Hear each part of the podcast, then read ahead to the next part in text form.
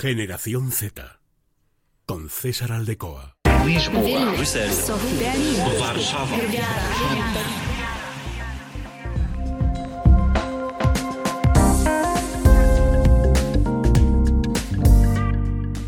¿Qué tal? Muy buenas. Y de nuevo, bienvenidos a Generación Z aquí en Es Radio Castilla y León. Ya nuestro sexto episodio de esta primera temporada de Generación Z y en el que vamos a hablar sobre migración. Vamos a hablar sobre la migración en los jóvenes, en nuestro sector de población favorito, la generación Z, sobre los motivos que les llevan a veces a migrar, a cambiar de país, a su situación, a lo que se encuentran en estos otros países cuando llegan, a los motivos por los que emigran y las dificultades también que encuentran una vez cambian de país, bueno, para los estudios, para, los, para el trabajo, para vivir, para encontrar empleo, para encontrar vivienda. Así que una vez que estamos ya todos aquí, que sabemos de lo que vamos a hablar, comenzamos.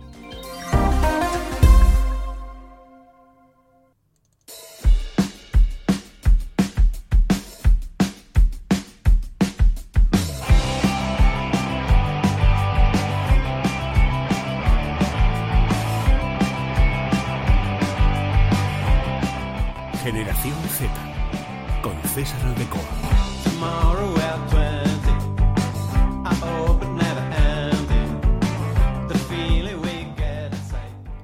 Y lo primero de todo, lo que vamos a tratar en esta primera parte de- del podcast, de este sexto episodio ya de Generación Z en Es Radio Castilla y León, es sobre un informe de la Organización Internacional del Trabajo, sobre la OIT, que señala que los jóvenes migrantes constituyen más del 10% de los 232 millones de migrantes internacionales en general y que siendo el grupo social con mayor movilidad constituyen el grueso de estos desplazamientos anuales de migración. Una migración internacional que representa una oportunidad para que los jóvenes pues consigan una vida mejor para sí y para sus familias también, para que concreten aspiraciones educativas, para que mejoren sus competencias, sus estudios y sus perspectivas profesionales.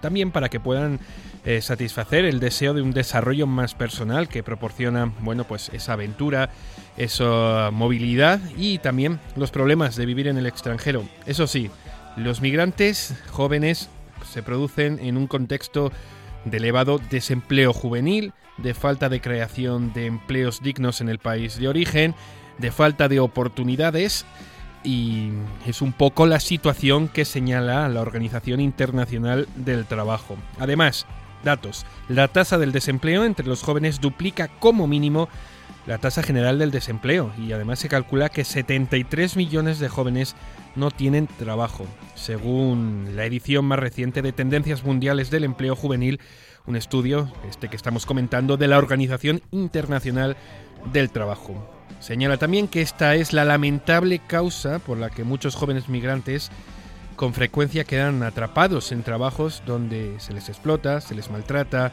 incluso se llega a algo que tenemos que denunciar desde aquí, el trabajo forzoso. Además, con demasiada frecuencia, y al igual que en otra situación, en otros eh, apartados de edad de migrantes, se convierten en chivos expiatorios de las deficiencias de los sistemas sociales y económicos. Esto es lo que señala la OIT. La migración juvenil es un poderoso agente de cambio también y de desarrollo en el mundo, pero es también el reflejo de la falta de oportunidades que muchos jóvenes sufren en sus países.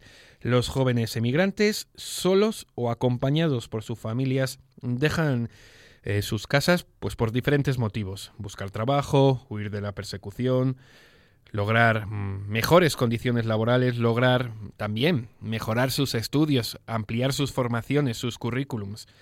Además, la migración continúa siendo una de las mayores estrategias de reducción de la pobreza y conlleva tantos riesgos como oportunidades para los jóvenes. Hemos señalado desde el principio de esta temporada que la generación Z siempre busca em, lograr un trabajo en el cual eh, se sientan satisfechos, se sientan completos, que puedan también compaginarlo con su vida, con su día a día y además que, que, se vean reflejados sus estudios en ello, pues la migración es un poderoso agente de cambio también para esto. Otro problema que advierte la Organización Internacional del Trabajo es que muchos jóvenes inmigrantes pueden tener un trabajo y un salario por debajo de sus cualificaciones. Esto mismo es lo que estábamos comentando trabajos que no llegan a sus estudios, a sus cualificaciones, que eh, están por debajo de su nivel académico y los países de origen, debido a esto, pueden ver disminuida su productividad al dejar marchar muchas personas bien formadas. Una situación que aquí en España podemos observar por esa dificultad de, encontrar trabajo para los jóvenes y que les pueden llevar a, marcharse a otros puntos de Europa, del mundo o de cualquier parte de, como decimos, del mundo. Bueno, pues este es el eh, estudio de la Organización Internacional del Trabajo con el que queríamos comenzar para situar un poquito cuál son el contexto de los jóvenes y la inmigración. Así que una vez hecho este contexto, vamos a continuar con más datos.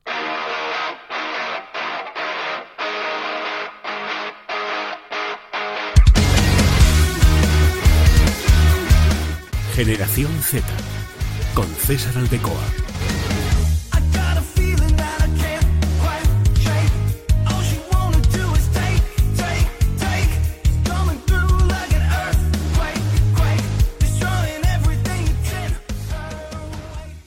Conocemos ya este contexto de los jóvenes y la migración, pero también vamos a centrarnos en lo que dice la Organización de las Naciones Unidas. El flujo migratorio ha aumentado pues de forma muy progresiva en los últimos años. En el 2013 se alcanzó ya la cifra de 232 millones de personas que se fueron a otros países en busca de mejores condiciones de su vida. Un 30% de ellos tienen menos de 29 años, un informe que se ha divulgado en las últimas fechas, en los últimos tiempos.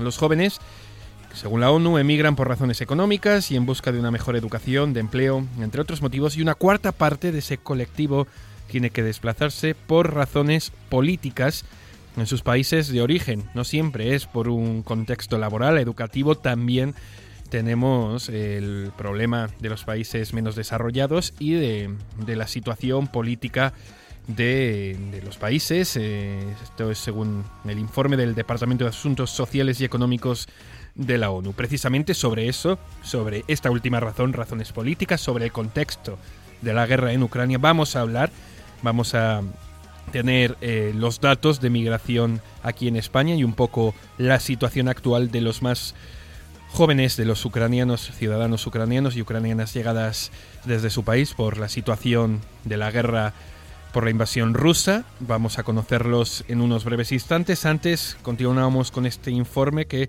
detalla que en el pasado año un número reducido de migrantes jóvenes tuvo que cambiar de residencia por también causas de desastres naturales y además 15 millones de jóvenes se han convertido en refugiados en todo el mundo. La publicación de la ONU señala que los efectos de la migración de jóvenes son diversos, sobre todo por mejorar su propia situación financiera, su situación laboral y también la de sus familias y beneficiar de esta forma a la economía de los países eh, de acogida. Sin embargo, también advierte la ONU que las naciones de origen de ese éxodo de capital humano tienen un impacto negativo. De ello comentábamos también por eh, la salida de jóvenes que están muy bien preparados, pues sobre todo en profesionales de la salud y en el terreno educativo. Es lo que más eh, destaca la Organización de las Naciones Unidas. Por último, la ONU ha instado a los gobiernos a reconocer el valor, las capacidades de los jóvenes afectados por la migración y a incluirlos en el desarrollo de estrategias y de planes nacionales en la materia. Este es el informe que nos deja la ONU sobre la situación y el contexto de los migrantes, sobre todo los jóvenes, claro, de la generación Z en Europa y en todo el mundo, pero vamos a conocer ahora lo que nos toca más de cerca, la llegada de ucranianos eh, jóvenes, sobre todo a España. Un informe que nos va a relatar, que nos cuenta ya Diego Villacorta. ¿Qué tal, Diego? ¿Qué tal, César? Desde que comenzó el conflicto en Ucrania, más de 12 millones de personas han huido de sus hogares. Hay 5,2 millones de refugiados en otros países y 7,7 millones de personas permanecen desplazadas dentro del país. El conflicto en Ucrania ha provocado la crisis de desplazados de más rápido crecimiento en el mundo desde la Segunda Guerra Mundial y está generando un enorme sufrimiento entre la población. El trauma causado por la guerra tendrá un impacto a largo plazo en muchas de las personas que se han visto obligadas a huir de sus hogares. El 90% son mujeres, niñas y niños. Se estima que hasta finales de abril han llegado a España unos 135.000 ucranianos. El gobierno ha concedido 75.000 protecciones temporales a desplazados por esta guerra en Ucrania. De hecho, el Ministerio del Interior ha tramitado, resuelto y concedido un total de 74.965 protecciones temporales a desplazados por la guerra, que han eh, buscado refugio en nuestro país desde la activación del procedimiento de urgencia para responder a estas solicitudes de asilo. Por edades, el 38,4% de las protecciones temporales que han sido otorgadas en España corresponden a refugiadas y refugiados menores de 18 años. El 23,6% de los eh, documentos de protección se han concedido a población ucraniana desplazada que tiene entre 19 y 35 años de edad. Y por sexos se ha concedido un 67,5% de documentos de protección temporal a mujeres desplazadas frente al 32,4% de resoluciones a hombres. Todas estas protecciones conllevan el permiso de residencia y para los mayores de edad de trabajo. Además, en virtud de lo establecido por la Dirección General de Tráfico, los desplazados que obtienen la protección temporal pueden utilizar legalmente sus permisos de en España al menos durante un año. Madrid con 14.709, Cataluña con 14.377, la Comunidad Valenciana con 13.155 y Andalucía con 11.236 son las comunidades autónomas que reciben más solicitudes. Muchas gracias, Diego, por estos datos tan interesantes. Y precisamente sobre esto ha hablado recientemente el presidente del Gobierno de España, Pedro Sánchez, que ha visitado uno de los centros de acogida que están abiertos en España para la recepción, la atención y la derivación de los ciudadanos que llegan desde Ucrania. Recordemos, se encuentran en las ciudades de Madrid, Barcelona, Alicante y Málaga. Allí hablaba Pedro Sánchez sobre un proyecto piloto de acogida de refugiados para familias españolas que ha expresado su voluntad que esté en las provincias, como decimos, de Madrid, Málaga, en este caso Murcia y Barcelona. Vamos a escuchar un extracto de esa información de Pedro Sánchez. Pero para que nos hagamos una idea, ahora mismo eh, los cálculos que se manejan por parte del Gobierno es que habrán llegado a España en torno a 134.000 refugiados y refugiadas ucranianos. De todos ellos, en torno a 64.000 64.000 eh, se han acogido a la orden de protección eh, temporal. Para que nos hagamos una idea, a principios del mes de marzo, en la primera semana del mes de marzo, el sistema de acogida en nuestro país mm, tenía en torno a 6.000 plazas, un poco más de 6.000 plazas, 6.400 plazas. Hoy estamos por encima de las 24.000 plazas de acogida. De ellas, en torno a 18.000 eh, plazas ya están ocupadas eh, por los refugiados y refugiadas. Para que nos hagamos una idea, estamos hablando de que en torno a, a un 72% son mujeres, de que en torno a Amapola a un, a un 37%, un 37% son eh, menores de 18 años, por tanto, lo que vienen fundamentalmente son madres eh, con sus hijos y, eh, por desgracia, muchos de, los, de sus maridos, de sus hermanos, de sus padres están evidentemente defendiendo su, su país. ¿no? Y la edad media está en torno a los 28, los 28 años, con lo cual, en fin, es gente muy capacitada, en torno a un 60% eh, son personas eh, que tienen eh, titulación superior, universitaria, en torno a un 20% eh, son personas que también tienen títulos de formación profesional. En definitiva, es gente cualificada que lo que quiere es trabajar en su tierra, hacer prosperar a su país y desde luego hasta que llegue ese momento eh, pueden contar con la hospitalidad y la solidaridad internacional eh, de, de España.